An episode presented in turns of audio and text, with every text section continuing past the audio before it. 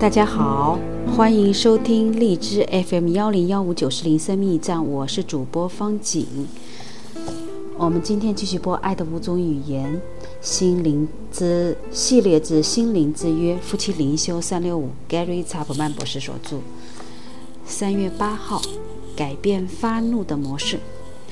好气的人挑起争端，暴怒的人多多犯罪。箴言。我怎样才能在发怒时不犯罪？这是以佛所书给我们的一项挑战。生气却不要犯罪，不可含怒到日落。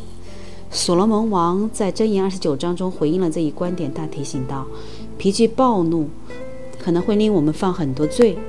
我们全都亲眼目睹过这样的事发生。这些罪包括尖刻伤人的话语、身体暴力，还有鲁莽的行为等等。但是却有一种更好的方式。昨天我们已经讨论过，以积极的方式处理愤怒的第一步，即有意识地向自己承认我生气了。今天让我们来看看第二步，克制住你想要做的第一反应，不要轻举妄动。要想一想，我们大多数人遵循的都是我们在童年时学到的模式，这些模式往往会分为两个极端，或是言语和身体方面的发泄，或是退缩和沉默。这两种模式都具有毁灭性的。你怎样才能改变这些模式呢？怎样才能克制住自己的第一反应呢？有人会从一数到十，或数到一百；另一些人会深呼吸或出去散步。一位妇女告诉我，当她生气时，她就去浇花。她说，在我第一次试着这样做的那个夏天，我差点把我的牵牛花全淹死了。